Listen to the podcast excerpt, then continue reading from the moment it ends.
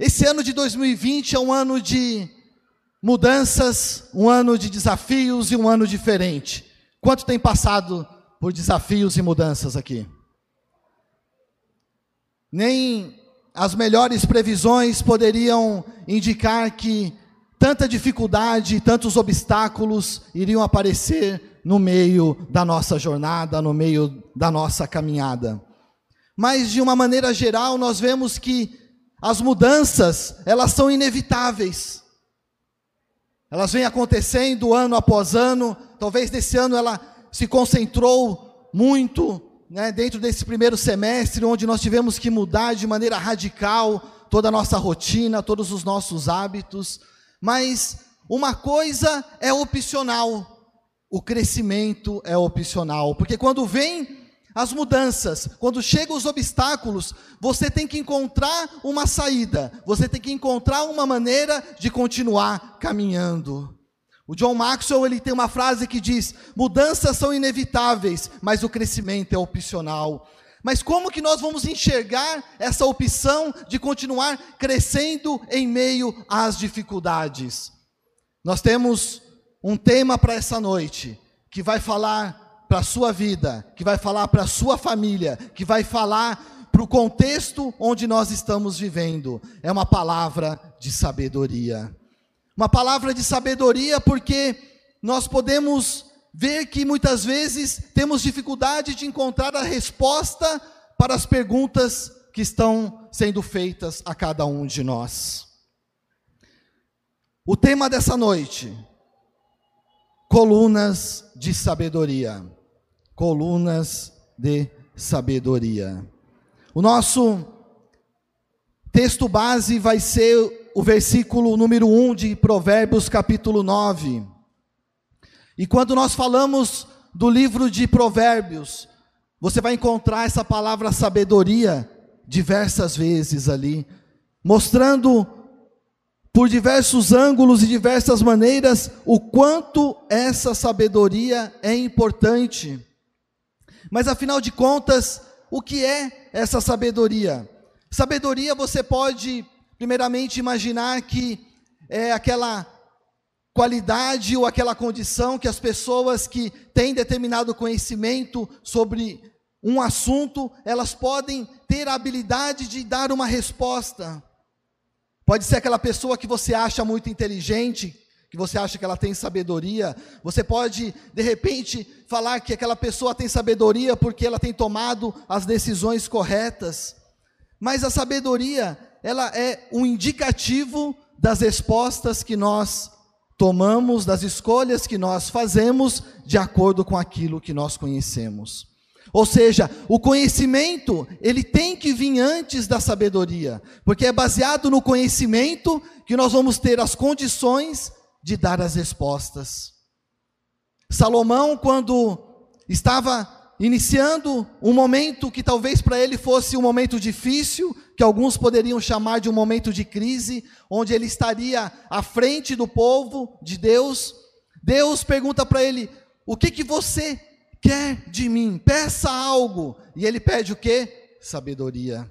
Ele pede sabedoria porque ele sabia que ele precisaria escolher entre as várias opções que ele tinha de maneira correta. E ele pede a Deus para que desse sabedoria a ele, que ele pudesse tomar as boas decisões da mesma maneira como o seu pai Davi tinha feito. Então, quando nós olhamos o nosso versículo, Provérbios capítulo 9, verso 1, diz: A sabedoria edificou a sua casa, lavrou as suas sete colunas. Você pode ler comigo? A sabedoria.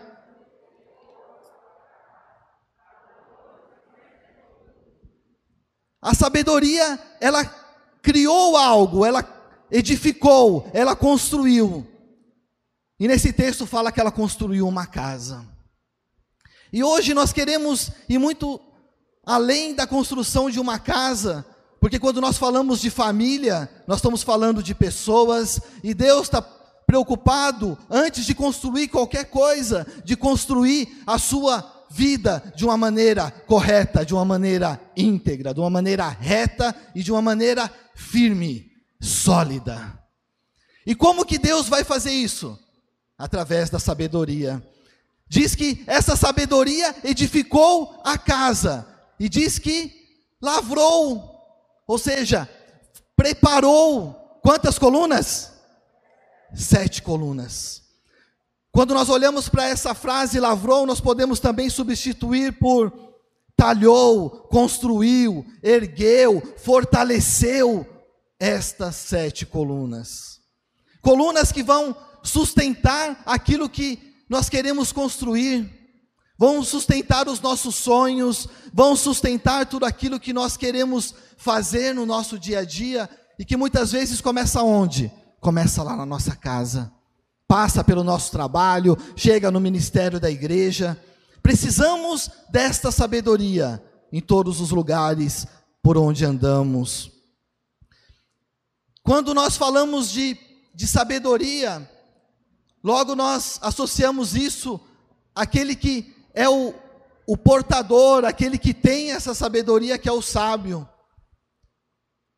Tem um provérbio chinês que diz que o sábio, ele aprende através dos erros dos outros. Não apenas dessa maneira, mas ele busca o conhecimento, ele tem o conhecimento, mas ele fica observando, ele tem uma capacidade de olhar além e aprender com os erros dos outros. Ou seja, ele não passa por um processo de errar para aprender. Muitas vezes, os inteligentes, e às vezes nós é, achamos que basta ser apenas inteligentes, os inteligentes passam por esse processo de ter que errar, de ser corrigido para poder aprender. Mas no final aprende, no final começa a caminhar de uma maneira correta. E tem um outro terceiro tipo de pessoas que não só esse provérbio, não só o mundo, mas principalmente a Bíblia nos alerta que é um grupo de pessoas que tem que tomar um cuidado porque ela pode cometer muitos erros. E esse grupo qual é? Dos insensatos. Os insensatos, se eles não tomarem cuidado, eles vão tomar decisões ao léu, decisões correndo, sem pensar, sem orar, sem buscar ajuda. E ele vai tomar decisões erradas. E o pior de tudo isso, ele não vai aprender com essas decisões erradas, ele vai continuar persistindo no erro. E quando nós falamos de sabedoria, nós começamos com o conhecimento da palavra de Deus. Esse conhecimento é a base para que nós possamos ter a sabedoria. Este conhecimento é aquilo que vai ser o princípio, aquilo que vai ser a base para que nós possamos entender tudo aquilo que nós precisamos fazer. Para que nós possamos prosseguir. Eu quero refletir junto com vocês em três perguntas. Você quer aprender mais? Quantos aqui acham que precisa aprender mais de alguma coisa? Amém, né? Vários levantaram as mãos. Quantos aqui, além de querer aprender, quer aprender com sabedoria? Glória a Deus. Última pergunta. Quantos aqui Além de aprender, aprender com sabedoria, quer colocar isso em prática na sua vida, na sua família, na sua parentela, no seu bairro, no seu trabalho, no seu ministério. Glória a Deus. Então, se você respondeu esse sim, se você quer isso para a sua vida, nós vamos passar para um outro texto de Mateus capítulo 7, onde nós vamos ver como que Deus quer que nós estejamos fortalecendo e construindo essas colunas com sabedoria na nossa vida. Mateus capítulo 7, a partir do verso de número 24. Portanto, quem ouve estas minhas palavras e as pratica, é como um homem prudente, um homem sábio, que construiu a sua casa sobre a rocha essa rocha que é um lugar seguro, que é o alicerce, que é a presença de Jesus. Verso 25: Caiu a chuva, transbordaram os rios, sopraram os ventos e deram contra aquela casa, e ela não caiu, porque tinha alicerces na rocha, tinha forte alicerce, colunas que suportaram a tempestade, o vento, todas aquelas dificuldades. Verso 26. Agora vem o alerta para o insensato. Mas quem ouve essas minhas palavras e não pratica, é como um insensato que construiu a casa sobre a areia, sobre um local frágil, sobre um local que não vai dar a base suficiente para que nós possamos construir. Quantas colunas nós queremos construir hoje? Sete colunas. Verso 27. Aquela mesma chuva que veio para o sensato, veio para o insensato. Os mesmos rios que transbordaram para o sensato, veio para o insensato. Os mesmos ventos sopraram contra esse insensato e deram contra aquela casa, contra aquela vida, contra aquela família. E qual foi o resultado? Ele permaneceu firme, firme como o sensato? Não! A palavra de Deus diz que caiu. E por que que caiu? Porque estava firmado na areia, não estava firmada na rocha, não estava firmado em Jesus, não estava firmado nos princípios corretos. E o texto ainda diz que não foi só simplesmente uma queda, fala que foi grande a sua queda. E eu creio que quando a Bíblia fala que é grande, é grande, é imenso. Foi uma queda tremenda. Então, a partir disso, nós queremos ser construtores, porque o nosso objetivo hoje aqui é verificar essas sete colunas, fortalecer essas colunas na nossa família, na nossa vida, ver se tem alguma coluna dessas que está faltando e firmá-las na rocha que é Jesus Cristo. Quantos estão me entendendo? Glória a Deus. E essas colunas que nós precisamos ter para ter uma vida forte, para ter uma vida plena em Jesus. Começa pela primeira coluna, que se chama palavra, conhecimento, palavra, fundamento, palavra, o próprio Jesus. Em João capítulo 1, verso 1, o primeiro versículo do Evangelho de João diz: No princípio era aquele que é a palavra. Jesus, ele estava com Deus e ele era a palavra, a palavra que se fez carne, o Verbo vivo que esteve entre nós. É uma palavra que nós precisamos ouvir. Eu gosto muito de quando eu estou lendo o livro da Bíblia, os evangelhos, e ali diz: E Jesus disse. A própria palavra disse, aquele que a palavra disse, ou seja, ele está enfatizando aquilo que ele é e aquilo que nós precisamos conhecer como princípio, como coluna, como palavra para as nossas vidas. Um dos momentos que acontece isso está em, em João capítulo 8, verso 31 e 32. 31 e 32 do capítulo 8 de João. Jesus, que é a palavra, dizia: aos judeus que criam nele: Se vós permanecerdes na minha palavra, verdadeiramente sereis meus discípulos. Quantos querem ser discípulos verdadeiros de Jesus aqui? Aqui está a receita. Permanece na palavra. Tem essa coluna dentro da sua vida, tem essa coluna dentro da sua casa, na sua família. E o verso 32 vem a frase que diz: E conhecereis a verdade, e esta verdade vos libertará. E é uma verdade que é de Jesus. Quem disse isso foi Jesus. Não se engane quando você ouvir. Conhecereis a verdade, a verdade vos libertará. Só existe uma única verdade, e essa verdade é Jesus. Então, colocando essa coluna, nós vamos saber aquilo que é verdadeiro aquilo que é importante para a nossa vida.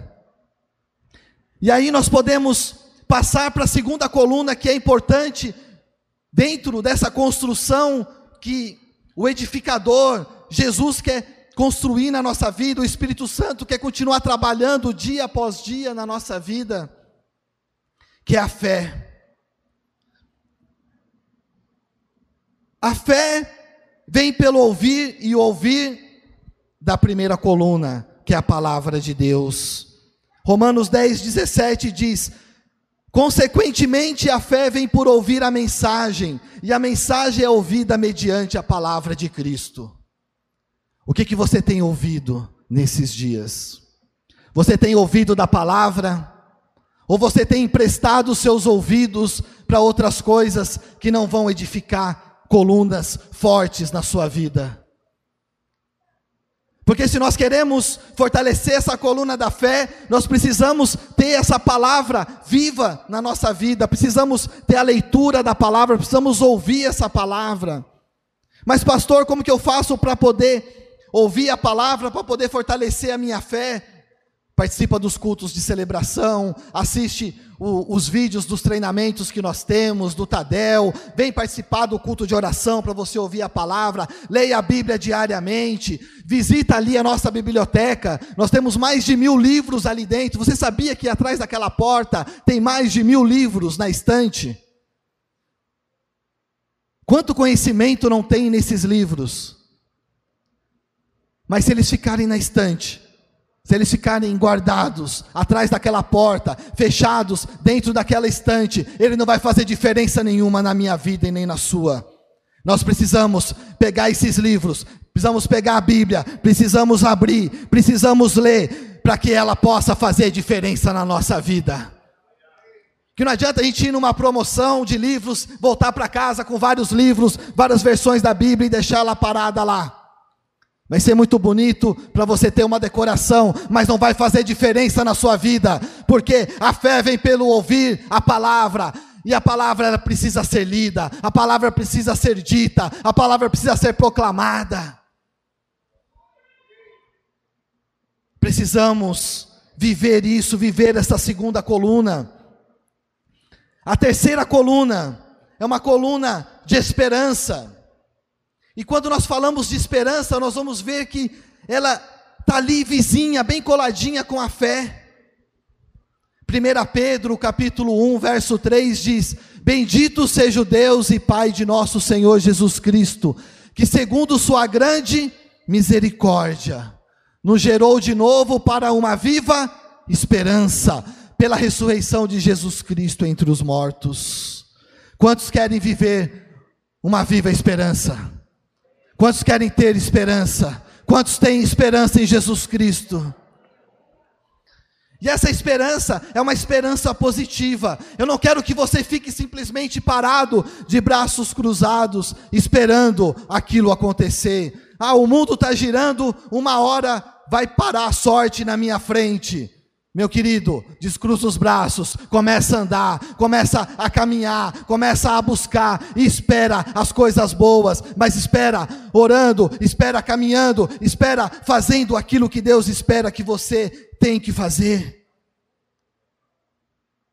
E a esperança são de coisas boas. Uma coisa ruim que nós não podemos ter é construir uma coluna e ficar esperando que coisas ruins venham acontecer. Eu tenho certeza que você não faz sonhos ruins para sua família, que você não tem esperanças ruins daquilo que é o seu futuro. Porque nós queremos sonhos bons, nós não queremos pesadelos, nós queremos boas esperanças baseadas em Jesus, baseadas na palavra, vivendo isso com fé, para que realmente os dias melhores possam vir sobre as nossas vidas, sobre a nossa família.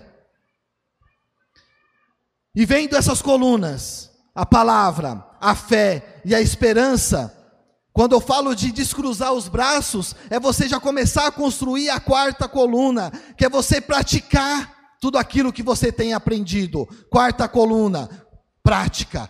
Tem que colocar em prática. O texto que nós lemos do versículo 24 de Mateus 7 diz que quem ouve essas minhas palavras e as pratica é como um homem prudente, o um homem sábio que construiu a sua casa sobre a rocha. Quantos querem ser homens e mulheres prudentes aqui? Pratica aquilo que você tem ouvido. No último mês nós ouvimos algumas palavras aqui, nos preparando para guerrear em oração, nos preparando para nos revestirmos da armadura de Deus, nos preparando para poder ver os milagres daquilo que Deus iria fazer através da Sua palavra. Semana passada, a pastora Jusce veio aqui e disse que Jesus pediu para que uma mulher viesse à frente e ela foi curada. Ela acreditou naquela palavra. O pastor Eloy, alguns domingos atrás, pediu para você escrever dois pedidos e colocar na sua Bíblia. Quantos pedidos você escreveu? Eu escrevi meus dois, estão aqui. Estou orando por eles. Quantos já tiveram respostas dos pedidos que colocaram desses dois? Alguém já teve a resposta desses dois pedidos? Nós vamos ver que tem uma coluna que você vai trabalhar muito isso, porque muitas vezes nós desistimos muito fácil. Ah, tá difícil, pastor. 2020 não tá fácil para ninguém. Mas ninguém disse que ia ser fácil. Jesus não disse que ia ser fácil. Mas ele disse que o resultado final ia ser o melhor resultado que você poderia ter em qualquer outro lugar. Porque ele tem o melhor para você. Ele tem preparado todas as coisas cooperando para você. Quantos aqui amam a Deus? Tem uma promessa em Romanos que diz que todas as coisas cooperam para o bem daqueles que amam a Deus, daqueles que são chamados segundo o seu propósito, daqueles que colocam em prática a palavra segundo o propósito de Deus. É promessa.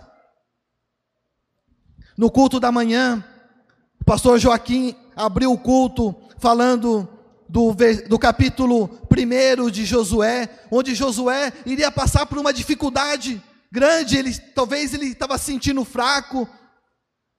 Deus chega para ele e fala: "Ser forte, meu filho. Eu vou estar contigo nessa caminhada. Não desista.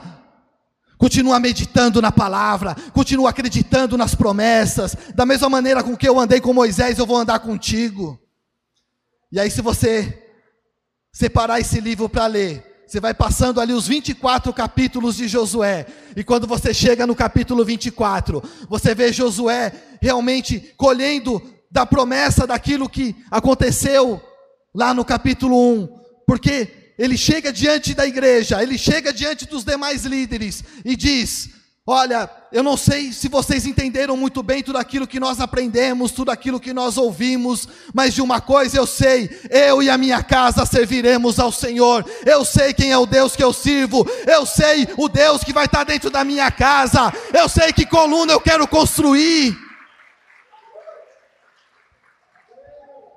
Ele não se deixou levar pelos comentários dos outros, pelo que os outros estavam fazendo. Às vezes a gente escuta, né? Mas está todo mundo fazendo, já é modinha, vamos lá, parece que é legal. Se não for de acordo com a palavra de Deus, eu estou fora. Eu não quero modinha que não seja aquilo que foi do estilista chamado Deus, porque Ele criou todas as coisas, Ele sabe o que é melhor para a minha vida, para a sua vida, para a sua vida e para a sua vida. Então não fica querendo encontrar caminho fácil o caminho mais fácil. Se decida logo, começa a construir coluna da palavra, começa a construir coluna da fé, começa a construir a coluna da esperança, começa a construir a coluna da prática. E aonde que você vai construir? Não construa na areia, construa na rocha que é Jesus. E você vai ver que a cada coluna que você constrói, a sua vida vai mudando. A cada coluna que você fortalece, os resultados vão aparecendo. E quando nós falamos da prática, Deus também quer nos ensinar o ABC do crente. Então eu vou te ensinar hoje aqui o ABC do crente. Você que está anotando aí, coloca aí A. Então nós vamos começar pelo A. A letra A é o amor, é amar amar a Deus, amar ao próximo, amar até seus inimigos, orar por eles, demonstrando esse amor. Amar. Primeira letra do nosso ABC. B, está anotando aí? De novo, pastor, de novo, é a palavra, a Bíblia. O B é a Bíblia. A Bíblia não pode ser um objeto de decoração na nossa vida, seja ela no papel, seja ela digital. Use, leia, entenda, reflita, peça a Deus, para que você possa desfrutar desse A, desse B. E o C, pastor? Porque nós estamos falando da prática. O C é você crer. Porque não adianta nada. Ah, o pastor falou que é para ler a Bíblia, eu vou ler, mas. Ah, não estou botando fé que vai dar certo. Creia, meu irmão. Creia, minha irmã. Creia que vai dar certo. Acredite. Então, ABC. Viva esse amor intencional. Tenha essa intenção de amar. B. Estude a Bíblia. B de Bíblia. B de conteúdo. B de entendimento da palavra. C de crer. Aí você pega essas duas colunas da fé e da esperança, transforma é, ela nessa coluna robusta que vai ser do você acreditar que é possível. Quantos acreditam que é possível? Eu sei que você tem desafios, você tem sonhos. Talvez você tenha passado por dificuldades nesses dias, mas você não deixou de acreditar, porque você tinha uma boa esperança. Hoje, antes de iniciar esse culto, eu estava conversando com dois irmãos aqui. E quão alegre eu fiquei por ouvir dois testemunhos. Poxa, pastor, se eu conseguir ouvir dois testemunhos antes de começar o culto, consegui. Um que quase que o irmão não precisava nem falar, porque tanto os olhos dele quanto os olhos da esposa brilhavam tanto, porque a gente não consegue ver o sorriso porque tem a máscara, mas os olhos deles mostravam uma alegria tão grande, dele falar assim: Pastor, as coisas mudaram, amanhã eu começo a trabalhar. Segunda-feira, uma nova história vai continuar a ser escrita na vida desse homem, na vida dessa família, porque ele acreditou, ele não desistiu. E ele ainda falou assim: e é na minha área, é naquilo que eu estava buscando, é naquilo que ele estava sonhando, aleluia. Meu querido, creia, os sonhos de Deus acontecem, os milagres de Deus acontecem no nosso meio. Uma outra irmã estava ali falando assim: eu estou aqui para poder dar glória a Deus, porque eu estou curada. Deus me curou, passei por dificuldades, estava internada, mas hoje eu estou aqui para a honra e glória do Senhor Jesus.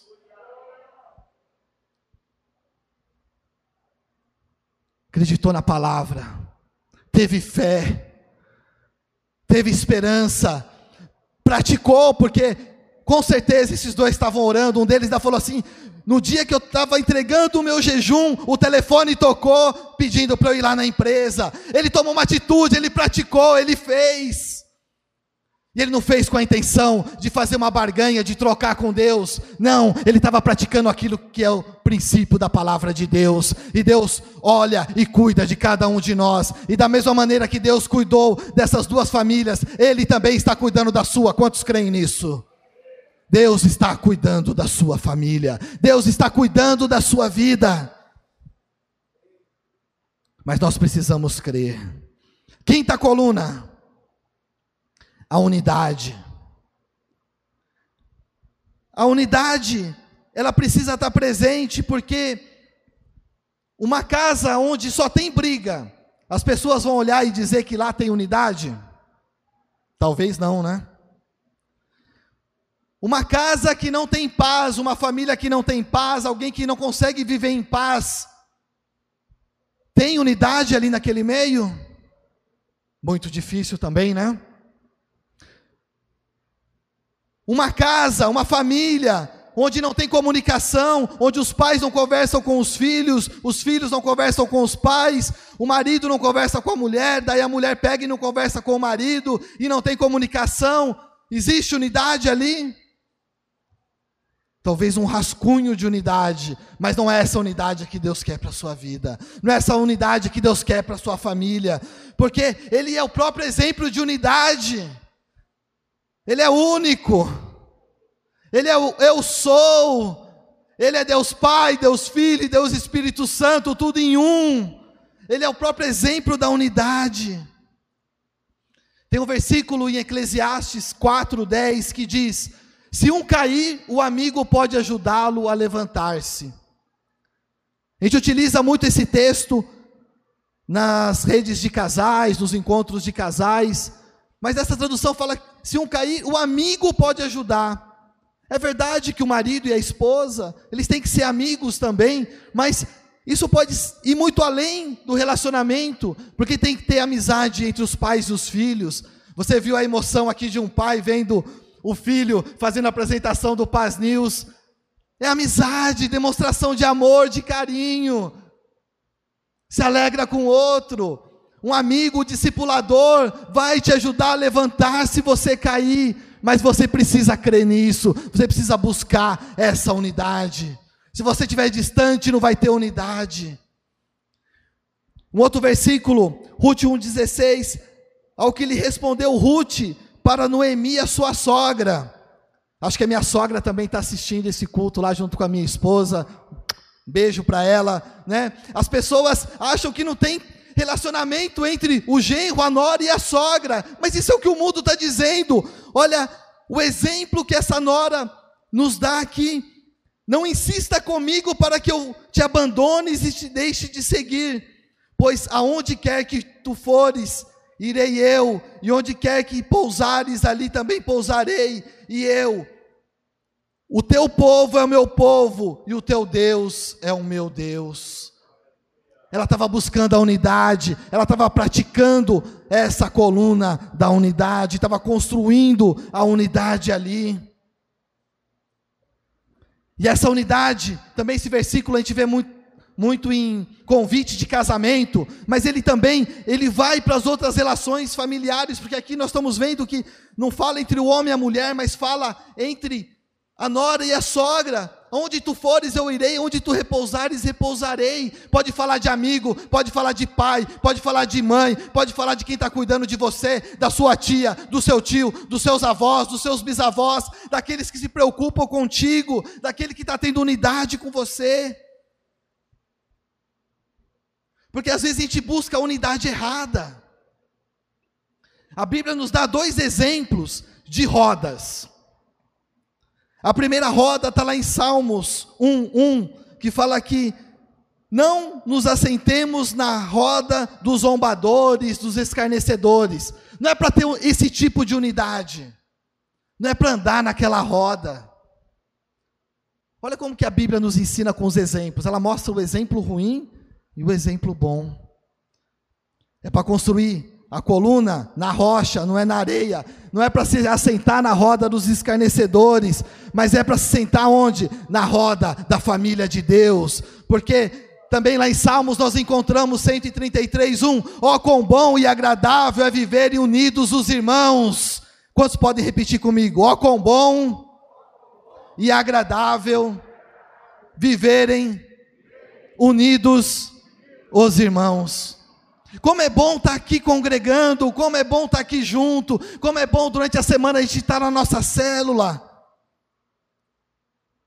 Talvez nesse período de pandemia você passou por algumas dificuldades, não pôde se reunir, e aí nós vimos como isso faz falta, porque às vezes a gente só dá valor naquilo que a gente perde. Então não espere você perder outras coisas, não, para você começar a dar valor. Nós perdemos aquela questão de poder estar juntos e sofremos muito com isso. Então valorize aquilo que Deus já te deu. Valorize aquilo que Deus já colocou ali na sua família, na sua casa. Busca aquela unidade, viva essa unidade, desfruta dessa unidade, porque o tempo está passando e o tempo nós não conseguimos recuperar. Escolha a roda correta para você poder se assentar. Se assente na roda da sua célula, se assente ali na roda do seu grupo de discipulado, aonde você vai crescer, aonde você vai ler a palavra, aonde você vai ouvir testemunhos, aonde a sua fé vai ser firmada, aonde você vai ter mais esperança, aonde você vai praticar. Ah, na célula dá para praticar? Dá. A célula é o local aonde o seu líder pede para você fazer uma dinâmica, você preparar o louvor, você compartilhar a palavra, você vai praticar tudo aquilo que você tem aprendido. Começa lá. Logo, logo você já vai estar saindo para as missões, para visitar, para poder ajudar nos interiores. Mas começa praticando nessa roda de Deus, que é a célula onde nós trabalhamos semanalmente. Começa praticando dentro da sua casa. Começa compartilhando a palavra dentro da sua casa. Tem um tempo para você poder se reunir como família, para poder lanchar junto, comer junto, mas principalmente, porque tudo isso vai ser uma desculpa para a gente poder ouvir da palavra de Deus, ler a palavra de Deus. Lá em casa, quando nós nos sentamos para esse tempo, a pergunta é: se você quiser colar, você pode anotar, o que Deus falou para você nessa semana o que Deus falou para você nessa semana. Cada um tem que dizer o que Deus falou no seu coração. E como que Deus vai falar? Através da leitura da palavra. Como que Deus vai falar? Através da sexta coluna que nós vamos olhar aqui agora, que é a coluna da oração. Porque quando nós oramos, nós conversamos com Deus. Quando nós oramos, nós nos sintonizamos com Deus nós nos conectamos com Deus. Mais uma pergunta para você nessa noite. Você já experimentou bons resultados quando você orou? Quem já teve bons resultados através da oração? Glória a Deus. E aí eu vou te fazer uma outra pergunta que eu já fiz algumas vezes aqui e me incomoda muito. Isso serve primeiro para mim também né? Por que que, mesmo sabendo desses bons resultados que nós temos através da oração, muitas vezes nós deixamos de orar ou oramos menos do que nós planejamos?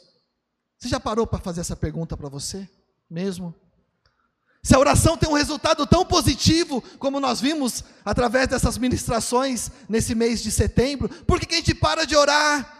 Por que, que a gente para de construir essa coluna? Por que, que a gente para de se conectar com Deus? Mas nós vamos mudar essa história, não vamos, igreja? Porque nós sabemos o resultado que a oração traz para as nossas vidas, e nós queremos ter resultados positivos, nós queremos ter boas esperanças, e essa oração vai nos ajudar. Porque quando nós oramos, nós também estamos reconhecendo, como diz no Salmo 46, Verso 1: que Deus é o nosso refúgio, a nossa fortaleza, o socorro bem presente na hora da angústia.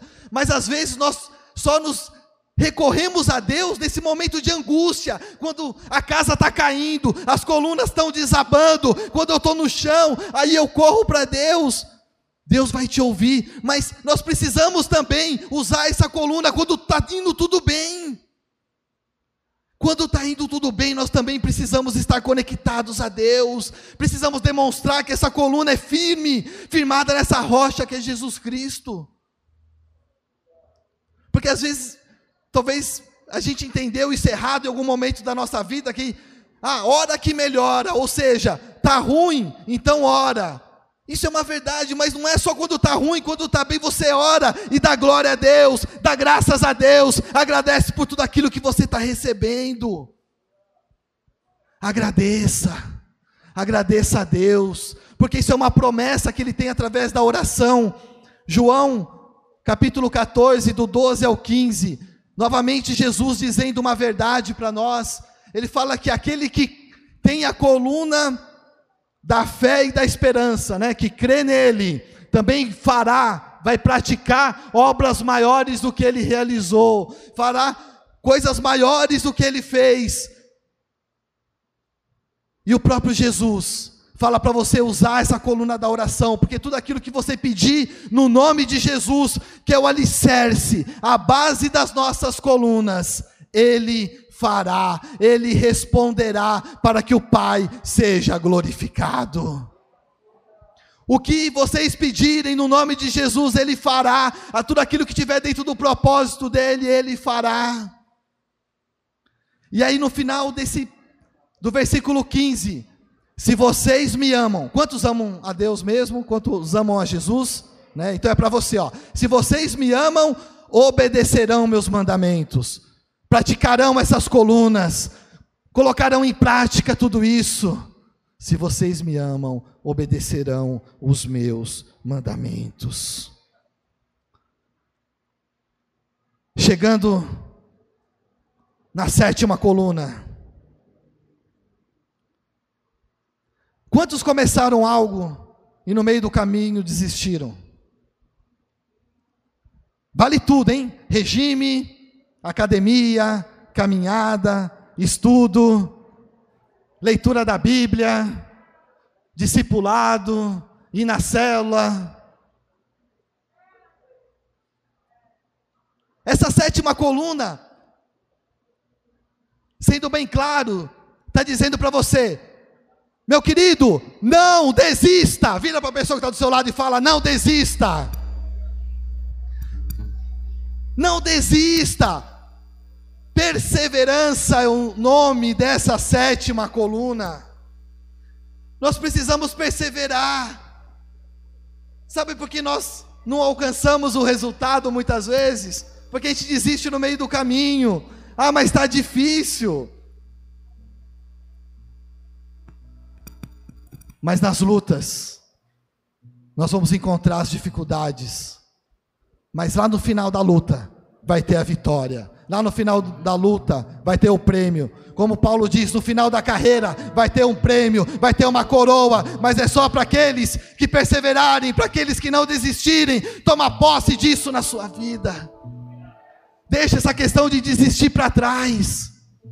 Ah, não, mas eu estou cansado. Não desista eu estou desanimado, não desista. Eu estou chateado, joga a chateação fora e não desista. Não desista. Persevere, porque se você desistir, você vai jogar fora todas aquelas outras colunas que você, com tanta dificuldade, você construiu. Nós precisamos perseverar. Tiago, capítulo 1, verso 2 começa: meus irmãos, considerem motivo de grande alegria o fato de passarem por diversas provações. As dificuldades vão vir, as lutas vão vir. Eu não quero lançar uma maldição sobre a sua vida, mas infelizmente nós vivemos num mundo corrompido e essas provações, essas dificuldades, elas vão acontecer. Mas olha, o que esse texto continua dizendo? Pois vocês sabem que a prova, o resultado da sua fé, a prática da sua fé vai produzir o que? Perseverança. É você não desistir que você vai ter a perseverança. Muitas vezes nós queremos ter a perseverança para não desistir, mas é o contrário. É acreditar é trabalhar aquelas outras colunas, é continuar praticando, que vai transformar isso em perseverança. Nós vemos que perseverança, ela passa a ser praticamente que um resultado das outras colunas. É um resultado daquilo que nós estamos fazendo, daquilo que você não desistiu. Lembra da sabedoria? Escolher da melhor maneira, fazer a melhor escolha. Se eu pudesse falar só uma coisa para você nessa noite. Não desista. Não desista. Não desista dos teus sonhos. Não desista daquilo que você com dificuldade construiu. Ah, mas ninguém está me ajudando. Lembre que antes desse sonho ser de outras pessoas, ele é seu. Antes desse sonho ser seu, ele nasceu no coração de Deus. E nessa perseverança nós vamos perseverar com alegria. Continuando a ler esse texto de Tiago, e a perseverança deve ter uma ação completa. Vai ser completa. Nós vamos perseverar e vamos alcançar essa coluna completinha de cima a baixo. a fim de que nós possamos ser maduros. Aí vai chegar a maturidade, você vai crescer espiritualmente, você vai crescer na sua responsabilidade. Você vai ser íntegro. Íntegro é você ser inteiro, você ser completo na presença de Deus, ser aquilo que Deus planejou para você, não aquilo que o mundo quer que você seja, mas aquilo que Deus planejou desde o momento que você estava no ventre da sua mãe.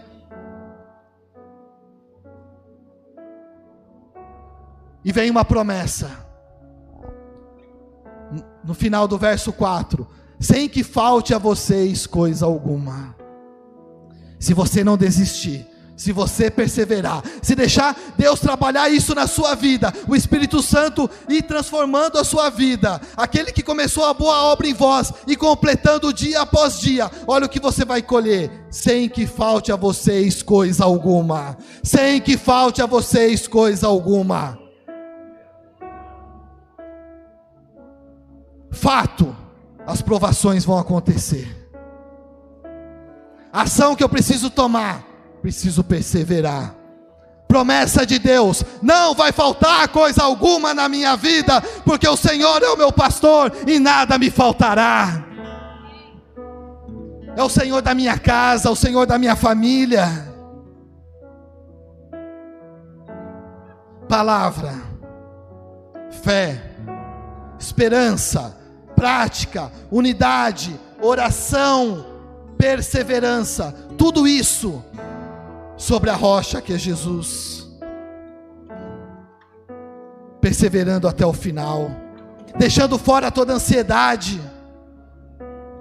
Filipenses capítulo 4, do 6 ao 9.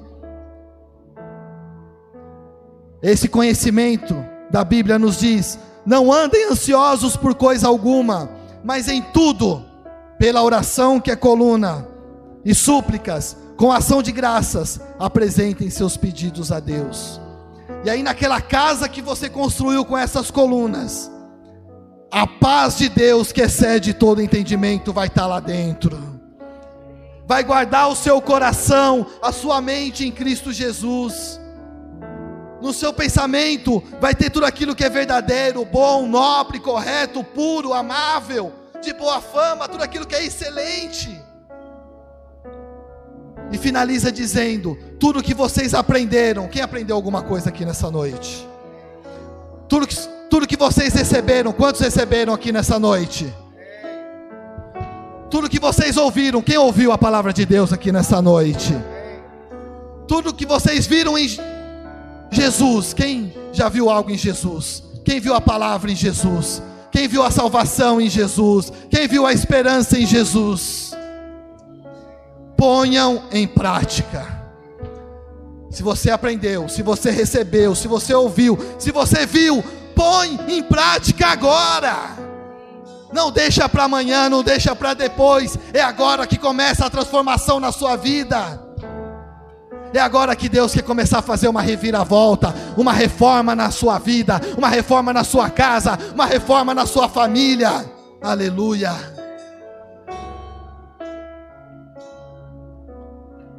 E com essa casa construída, com essas colunas, você vai começar a perceber que muitas outras coisas vão acontecer. A atmosfera vai ser diferente. O temor de Deus vai estar presente ali naquela casa a humildade vai estar presente, o perdão vai estar presente, o amor vai ser abundante, a paz vai transbordar, vai ter honra, vai ter respeito, vai ter tudo aquilo que Deus planejou para sua casa, para sua vida e para sua família. Receba isso em nome de Jesus.